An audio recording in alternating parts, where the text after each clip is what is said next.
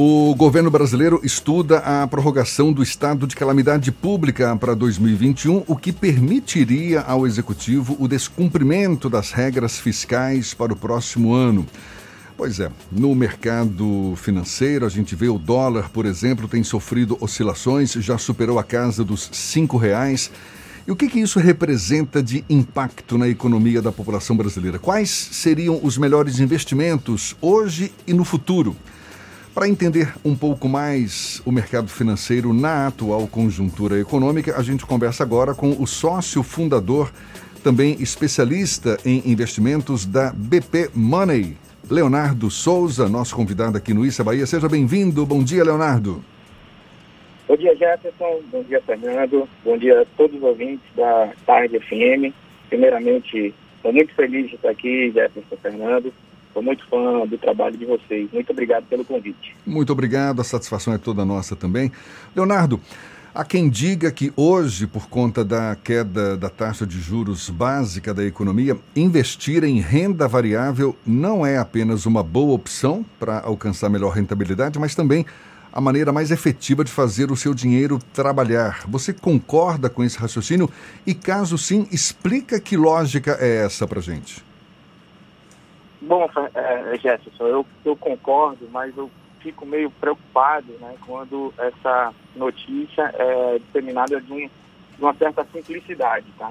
Eu acho, eu concordo plenamente, eu acho que a renda variável, a gente está falando em mercado de ações e fundos imobiliários, tem que ser alternativa né, para os investidores buscar mais rendimentos, visto essa queda aí na magnitude que foi a taxa de juros. Né? Em 2016 a gente estava falando em 14%, agora a gente está falando em 2%, e ainda com chances né, de ficar abaixo disso. Então, eu acho que sim, a renda variável é uma, é uma alternativa, é, é muito importante, mas agora é, a gente tem que fazer um estudo, aí, um, um assessor de investimentos, uma pessoa mais qualificada. O próprio investidor, a gente já está vendo aí, é pessoa física na Bolsa, é, em 2016 a gente falava de 600 mil, é, 600 mil CPFs na Bolsa. Hoje a gente já está falando em 2 milhões e meio. Então, as pessoas têm buscado é, mais a renda variável, mas, assim, é um mercado bastante complexo e as pessoas é, têm que entender como é que funciona e saber de onde está aplicando aí seu, seu dinheiro suado né, de uma forma é, compreensiva, com uma forma estratégica, é, para buscar os melhores retornos. Pois é, como o próprio nome diz, renda variável, mercado de ações, são investimentos de risco, não é? Quais de maior risco? Quais as precauções necessárias para investir nesse tipo de, de, de opção, Leonardo? Jefferson, aí são, são duas coisas é, básicas, digamos assim. Primeiro, a estratégia e segundo, conhecimento. A estratégia que por exemplo, muita gente decretou aí a morte da renda fixa por essa queda, mas a gente sabe né, que a renda fixa tem seu papel essencial dentro de uma carteira de investimentos, que é, por exemplo, aí a reserva de emergência, ou seja, se acontecer alguma coisa, eu tenho aquele dinheiro fácil, né, dinheiro rápido e seguro. Tá? Então, é, eu acho que na renda variável é, é, tem que ter o conhecimento, claro que eu faço analogia sempre, né, pessoas, que é o seguinte, quando a gente vai comprar um imóvel, né, é, e aí o brasileiro tem essa cultura, é, a gente não precisa saber todo o valor de todo metro quadrado da cidade, né, a gente já sabe mais ou menos qual local, a gente sabe mais ou menos qual o valor que quer pagar, o preço né, do condomínio, etc. Então, na renda variável, a gente também tem que ter essas estratégias, né, saber é, qual o nosso horizonte de investimento, saber que eu tenho que alocar esse recurso visando longo prazo, aí no mínimo aí uns cinco anos, porque é, se a gente pegar um gráfico aí da Bolsa ao longo da história, ela, ela sempre é um gráfico crescente, porém não é uma linha reta, né? Ela vai em altos e baixos. Então eu acho que primeiro né, tem que ter essa, esse horizonte de investimento, que é a estratégia, e segundo, conhecimento também, né? Porque nós, o que a gente mais vê, as pessoas que ao longo do tempo pegaram dicas ou viu a ação do, do vizinho subir, né, entraram no oba-oba, perderam dinheiro e, e, discriminam a bolsa, dizendo que é um cassino, né, e a gente sabe que não é, a bolsa é um instrumento né, que vem utilizado aí há, há, há séculos, né, e de uma forma correta é um, é um meio que pode gerar riqueza aí para os investidores. ou uma pergunta que a gente precisa fazer é uma demanda histórica da sociedade brasileira. Nós não temos a cultura de educação financeira. E aí, nesse momento de crise, quando se tem algum tipo de reserva, não se sabe para onde você deve encaminhar esse recurso, como você deve utilizar esse recurso. Como, de alguma forma, ultrapassar essa barreira da falta de educação financeira para que o brasileiro consiga ter, inclusive, a oportunidade de fazer investimentos em rendas variáveis, por exemplo?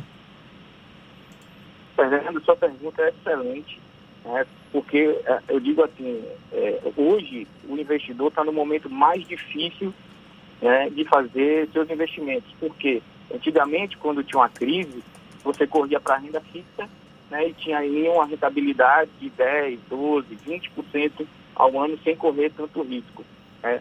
Hoje, apesar do cenário muito como você mencionou, e eu estava ouvindo aqui as notícias em relação ao coronavírus, em relação à questão fiscal do país aqui, né, hoje o cenário não está tão assim favorável. Então, é, o investidor vai ter que correr risco, né? Por isso que eu, que eu fico meio preocupado quando falam assim, não, agora vai ter que correr para renda variável porque né, o cenário ainda engloba um pouco de risco, então tem que ser uma coisa estudada. Eu acho que você trocou bem a educação financeira é, no país aí é, pelo histórico, né, de uma, de uma renda fixa muito alta, então não, não os investidores não tinham muito que é, entender, né, e, fo e focavam somente na, na, na, sua profissão.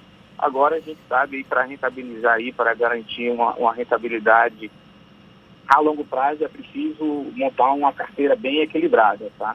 Então, eu acho, Fernanda, que à medida que, é, como eu falei, em 2016, a gente está falando no passado recente, era 600 mil pessoas, 600 mil CPF, hoje a gente está falando de 2 bilhões e meio.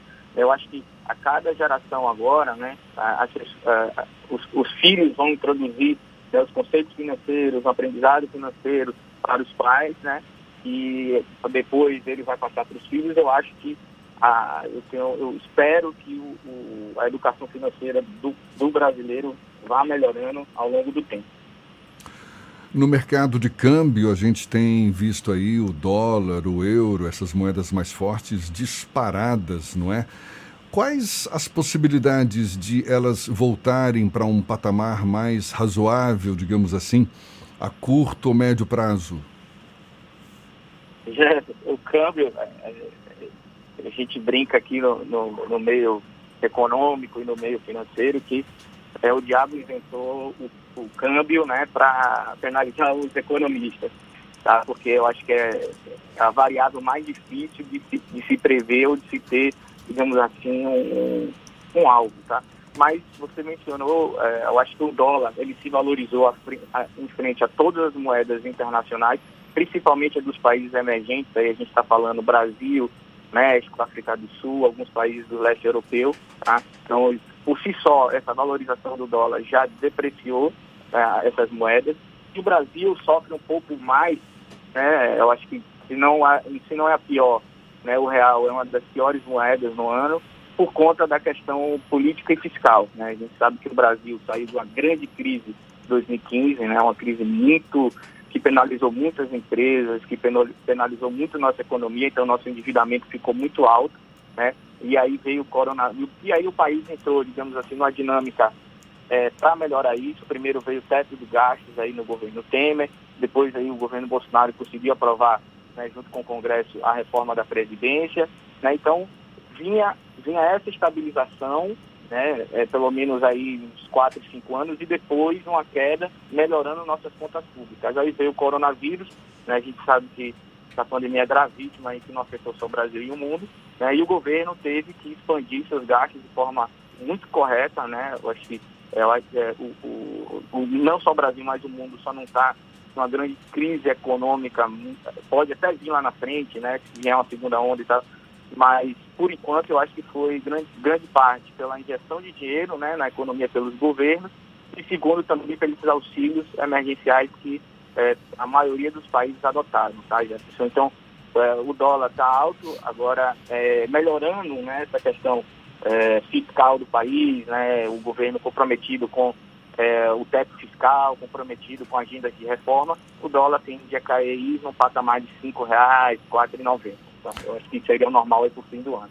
Quer dizer que eu ia te perguntar isso. Você acha, considera o dólar também uma boa opção de investimento nesse momento? Teria espaço ainda para mais valorização da moeda norte-americana? Jefferson, eu vejo assim, o dólar normalmente é utilizado é, para duas, duas finalidades. Primeiro, é, digamos assim, uma proteção natural, digamos assim, que seria o quê? Ah, eu tenho um, uma viagem, eu tenho alguma programação internacional, preciso pagar uma faculdade do meu filho no exterior, então eu aplico em dólar, tá? Para quê? Para ter essa proteção né, de eu não sofrer essa variação cambial. Tá? Então eu acho que essa aí é, é de uma forma mais utilizada pelas pessoas físicas, tá? E, e eu acho que faz todo sentido porque o câmbio oscila demais e não faz e pode, digamos assim, ajudar as pessoas. E segundo, a gente vê o dólar como proteção de carteira, tá? Por que isso? Porque a gente já viu na história do país que qualquer crise econômica dentro do Brasil, o dólar sobe. E a gente está falando em qualquer país do mundo porque o dólar é a moeda mais forte, né, a mais negociada do mundo inteiro. Então, falando do, se for no primeiro momento, eu acho que faz todo sentido a aplicação, mesmo, né, como eu falei, que seja expectativa de uma queda para o final do ano. Agora, na segunda, né, se, fosse uma, se for uma proteção de carteira, né, a, é, é, a, gente brinca com o seguinte, ninguém faz seguro depois que o carro bate. Tá? O que eu quero dizer com isso? Que o dólar já subiu muito. Se eu comprar dólar para proteção da minha carteira, eu já não vou ter preços tão baratos quando eu tinha né, no início do ano ou no ano passado. Então, é, se for fazer, é, vai fazendo aos poucos, né, para tentar pegar um preço mais barato, ou então até não fazer outras alternativas. Leonardo, tem algum curso disponível da BP Money para isso? Excelente, excelente, Fernando. É, é, a gente, a, só falando rapidinho da BP Money, né? A BP Money é um canal é, de informações de educação financeira, voltado aqui também como um programa de vocês para a região aqui é, da Bahia, do Norte, também do Nordeste, que a gente enxergou essa falta, é, essa carência, então a gente nasceu aí em meio à crise é, com esse desafio, e aqui eu mando um abraço rápido para meus sócios Nicolau Eloy e Giovanni Ponzo, tá? É, e aí a gente ficou modelando, uma, é, a gente ficou pensando uma maneira de, de, ensinar as pessoas através do curso também, não somente da informação. E aí a gente pensou no modelo de curso online ou um modelo de curso presencial. E nas nossas conversas eu sempre falei, olha, o grande problema de um curso online é que a pessoa faz o curso né, e quer e não tem um acompanhamento do investidor. Então a gente adotou o modelo presencial, é claro que essa, com essa crise do coronavírus a gente faz, eu brinco dizendo que é semi-presencial, mas é um online via Zoom, tá? Comigo, né, eu tenho 10 anos de experiência aí eh, de mercado, vivendo profissionalmente, né, trabalhei em, grande, em, um grande banco, em banco, uma grande instituição financeira, trabalhei também na corretora XP, então eu tento passar né, os alunos, também é um, é um curso de 10 horas, tá? Também não, é muita gente, ah, mas é longo. Eu digo, cara, é, eu não posso fazer nada simples, né? Pela responsabilidade que eu tenho que passar de conhecimento para as pessoas, eu não consigo fazer, é impossível em duas horas. 10 horas é muito pouco, mas 10 horas eu acho que é aquele equilíbrio, né? Entre você conseguir passar a base sólida para os investidores já né, terem a confiança de começar nesse mercado. Então, é, pra, você pode fazer as inscrições no www.bpmoney.com.br e tirar as dúvidas através do contato arroba bpmoney.com.br. Então é um curso voltado né, para ensinar as pessoas sobre o mercado de ações. A gente tem um módulo 1 que a gente faz introdução de investimento, dá um pouquinho de renda fixa, mas o grande propósito é as pessoas saberem né, escolher as melhores ações para se investir de acordo né, com o perfil de cada investidor. Leonardo, muito obrigado pelas dicas. Leonardo Souza, sócio fundador e especialista em investimentos da BP Money, conversando conosco aqui. Valeu, muito obrigado e bom dia, Léo. Jefferson, Fernando, eu que agradeço bastante a vocês. Um bom dia e fico à disposição.